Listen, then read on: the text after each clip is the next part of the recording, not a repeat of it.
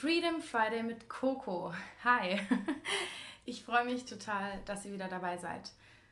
Ich fange direkt mal an mit meinem Erfolg der Woche. Ja, mein Erfolg der Woche war, glaube ich, auf jeden Fall, dass ich echt mega, mega, mega schöne Einzelsessions hatte mit den Teilnehmern unseres ersten Awesome People Days Event. Ähm, die Leute hatten an dem dritten Tag Einzelsessions mit mir, wo wir so ein bisschen auf, deren, auf ihre Glaubenssätze und Ängste eingegangen sind. Und da haben sich echt einige Blockaden gelöst, was ich unfassbar zu sehen fand einfach. Ich habe ähm, mich auf jeden Fall von Byron Katie, einer mega, mega inspirierenden Frau, ähm, ja, prägen lassen in den, in den Hinsichten und habe plötzlich vom, mit meinen eigenen Augen gesehen, was ich sonst immer nur in ihren Coachings bei YouTube oder ich habe ihr ähm, Hörbuch The Work gehört. Das kann ich auch nur jedem empfehlen, der an seine eigenen Ängste rankommen möchte. Und das mal so mit eigenen Augen zu sehen, ist wirklich ein richtig krasses Erlebnis gewesen. Dementsprechend, was war dein Erfolg der Woche? Sometimes you just gotta run and look behind you and say, everybody who wants to run, run, but I can't stop running because you're not running with me. Listen, listen to me, hear me. You can't stop chasing your dream just because somebody in your life won't chase it with you. You can't stop believing in yourself just because somebody in your life won't believe in you. You can't stop chasing the dreams of your life just because when you know when you do it, you're going to have to do it all by yourself. Das heutige Thema ist Verletzlichkeit. Und es kamen in letzter Zeit echt viele Leute auf mich zu, die gesagt haben, Mann, wie schaffe ich das denn, mein eigenes Umfeld zu verändern? Ich habe das Gefühl, die Leute in meinem Umfeld verstehen mich gar nicht mehr. Ich würde gerne ein, ein positives und unterstützendes Umfeld mir aufbauen. Wie schaffe ich das denn? Die Leute, mit denen ich rede, da bin ich sowieso nicht ich selbst, weil ich Angst habe, dass die Leute mich dann ja nicht mehr für das nehmen oder nicht mehr so sehen, wie sie mich gesehen haben, beziehungsweise ausschließen oder nichts mehr mit mir zu tun haben wollen, weil ich plötzlich anders bin.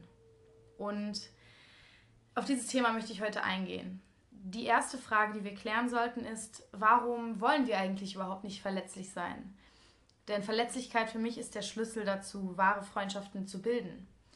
Und ich glaube, das hängt echt sehr, sehr stark mit unserer Prägung zusammen, mit unserer Erziehung oder auch mit unserer, ja, mit einfach mit den Erfahrungen, die wir in unserer Kindheit gemacht haben. Jeder von uns wurde sicherlich mehr als einmal verletzt ich meine, Kinder sind die verletzlichsten Wesen überhaupt. Sie, sie geben sich mit allem, was sie denken, fühlen und sind, bedingungslos in die Arme der Menschen. Und dann bekommen sie teilweise eine Ohrfeige nach der anderen, sozusagen, emotional gesehen. Und natürlich merkt dann das Kind unterbewusst, dass es sich irgendwie schützen muss. Heißt, dass es irgendwie eine Fassade aufbaut, eine Verletzlichkeit unterdrückt und ja, merkt, dass es mit der Verletzlichkeit oft auch aneckt, weil wir in unserer Gesellschaft so krass die Emotionen abtrainiert bekommen, so sehr funktionieren und ins System passen müssen. Dementsprechend wollen wir dann natürlich auch in dieser starken Position sein, weil in unserer Gesellschaft Emotionen so krass als schwach angesehen werden. Ich meine, selbst in der Schule, wie oft hört man heul nicht rum, du Heulsuse. Das sind ja alles so negativ belastete Begriffe, dass es klar ist, dass ein Kind denkt, okay, wenn ich Liebe und Anerkennung weiterhin haben möchte, muss ich mir meine Emotionen abgewöhnen. Dementsprechend ist das an sich nichts Schlechtes, weil es ist ein total, total toller Schutzfaktor von uns selbst, für uns. Das heißt, diese Fassade, die wir uns vielleicht aufgebaut haben, ist nicht gegen uns. Alles, was wir uns aufbauen, passiert aus irgendeinem Grund für uns. Und jetzt möchte ich einmal aufdecken, warum es sich überhaupt lohnt, sich wieder verletzlich zu zeigen, was nehmen wir also in Kauf, dadurch, dass wir uns eine Fassade aufbauen, uns schützen und uns ja abschirmen und unsere wahren Gefühle nicht mehr mit der Welt teilen? Und zwar glaube ich ganz, ganz fest, dass es vielen, vielen Menschen nicht bewusst ist, dass es viel anstrengender ist, seine Emotionen, die wahren Emotionen, welche es auch immer sein mögen, auch wenn es Wut, Trauer, Eifersucht oder sonst irgendwas ist, extrem viel anstrengender ist, sie zurückzuhalten und versuchen klein zu halten, als wenn wir sie einfach einmal rauslassen würden. Wir haben solche Angst vor diesem Schmerz, den, den wir erwarten danach, dass wir denken, Wir, wir schieben es lieber weiter auf. Und es ist wie so ein Rucksack, den wir mit unseren Emotionen füllen. Und wir merken gar nicht, dass dieser Rucksack immer, immer schwerer wird und uns viel mehr belastet, als uns der eigentliche Schmerz belasten würde, wenn wir ihn einmal anschauen würden. Ich glaube, dass wir ihn so lange nicht mehr angeschaut haben, dass, dass wir gar nicht mehr wissen, wie befreiend es auch sein kann, einfach mal den Rucksack zu öffnen und rauszuholen, was da so drin rumschwirrt. Ja, ich glaube, wir wollen halt einfach diesen kurzfristigen Schmerz vermeiden, beziehungsweise glauben vielleicht auch daran, dass der Schmerz, wenn wir ihn einmal rauslassen, für immer da bleibt, was totaler Unsinn ist, weil Gefühle immer, immer kommen und gehen, niemals bleiben. Dazu habe ich auch viel erzählt in den letzten zwei Episoden hier. Ich verlinke sie gerne unten ähm, in den Show Notes, wenn du da mal reinschauen möchtest. Und jetzt wieder zurück zum Thema. Es ist definitiv so, dass wir, glaube ich, vergessen haben, wie es ist, dass wir uns frei fühlen können. Ich glaube, wir wussten als Kinder, wie es sich anfühlt, sich frei zu fühlen. Wir haben als Kinder komplett uns ausgedrückt in jedem Moment. Wir waren komplett im Moment, haben nicht an gestern oder morgen gedacht.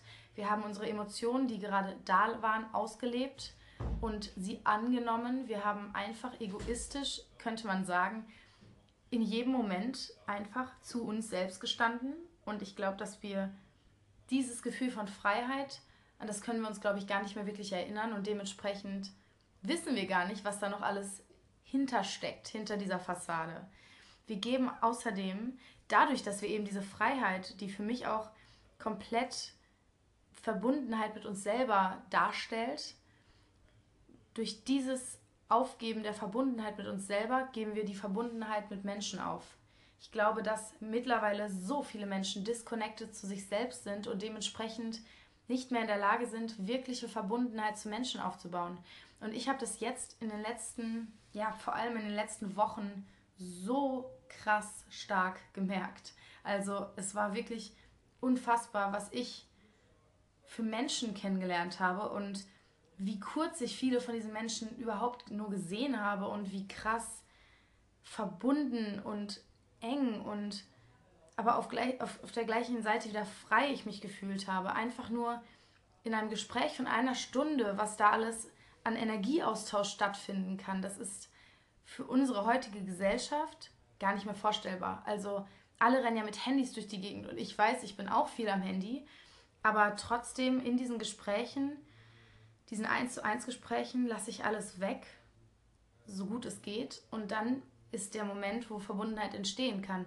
Das geht aber nur, wenn wir uns verletzlich zeigen. Und darauf will ich auch gleich nochmal eingehen. Also diese Verbundenheit geben wir auf. Wir geben außerdem echtes Vertrauen auf in andere Menschen, in uns selber, in das Leben. Und können uns damit überhaupt nicht mehr der Welt hingeben, unserem Partner hingeben, im sexuellen Sinne hingeben. Ich glaube, wir können nicht mehr loslassen, weil wir, weil wir so sehr die Kontrolle bewahren wollen über uns, über unsere Gefühle, dass wir nicht mehr in der Lage sind, wirklich loszulassen. Und ich bin, ich bin der festen Überzeugung, dass dieses Loslassen der Punkt ist, nachdem Magie entstehen kann, nachdem Sachen entstehen, die so im Flow sind, dass wir sie uns selbst nicht erklären können. Und das habe ich auch immer wieder festgestellt in den letzten Monaten, dass wenn ich immer mehr loslasse und immer mehr atme, mich dem Flow hingebe und wirklich bin, dass dann die Magie entsteht, dass dann das wahre Leben entsteht, die Lebendigkeit, die wir so früh in unserer Kindheit schon aufgegeben haben. Wir geben nämlich mit, mit der Verbundenheit, mit der Verletzlichkeit nicht nur die negativen Gefühle in Anführungsstrichen auf, sondern auch die positiven Gefühle. Wir geben jegliche Art von Gefühlen auf. Zwar denken wir vielleicht nicht, dass es so ist, weil wir, weil wir durchaus mal traurig sind oder fröhlich sind, aber da gibt es noch ganz andere Dimensionen von Gefühlen, die viele von uns überhaupt nicht mehr erleben, weil wir sie null zulassen. Also, was passiert nun, wenn ich wirklich mich verletzlich und ehrlich zeige und inwiefern kann das für mich und für mein Umfeld ja beeinflussend sein. Ich glaube, dass, dass viele, die ein, ein neues Umfeld erstellen oder sich erschaffen wollen, wenn man es so sagen will, dass viele denken, okay, jetzt müssen erst neue Menschen auf mich zukommen und dann kann ich mich diesen Menschen öffnen. Aber ich glaube, dass wir immer erstmal, also be the change you want to see in the world, dass wir den ersten Schritt machen müssen. Und dass wir erstmal die Energie rausstrahlen, raussenden müssen, die wir im Endeffekt zurückbekommen wollen. Weil wie sollen sich Leute, die mit uns, mit unserem Herz, mit unserer Seele auf der gleichen Wellenlänge sind, mit uns, von uns angezogen fühlen, wenn wir noch eine Fassade ausstrahlen, wenn wir noch nicht das ausstrahlen, was unsere Seele eigentlich hergibt. Heißt, wenn ich jetzt in meinem normalen Umfeld bin und mich weiterhin verschließe und weiterhin bin wie vor drei Jahren, dann würde doch kein Mensch auf die Idee kommen, der, der sich schon selbst so geöffnet hat und so eine Verbundenheit spürt, mich anzusprechen oder auf mich zuzukommen oder sich mit mir in Verbundenheit zu setzen, wo ich doch mit mir selbst gar nicht in, Verbund in Verbundenheit bin und wo ich doch gar nicht zu meiner Verbundenheit stehe. Heißt, ich muss auch innerhalb meines Umfelds, heißt nicht, wir müssen jedem alles direkt auf die Nase binden, aber innerhalb meines Umfelds müssen wir anfangen, zu uns und zu unseren wahren Gefühlen zu stehen. Und es kann sein, dass andere, die bisher mit uns befreundet waren oder so, sich plötzlich davon abgestoßen fühlen oder so, weil, weil sie selbst sich so disconnected zu sich selbst fühlen, dass sie vielleicht auch gar nicht damit umgehen können, wenn wir plötzlich unsere Seele auspacken sozusagen. Aber die Frage ist, ist es so schlimm, wenn sich diese Freundschaften dann trennen? Denn im Endeffekt wollen wir doch Leute, die mit uns auf einer ganz anderen Ebene resonieren.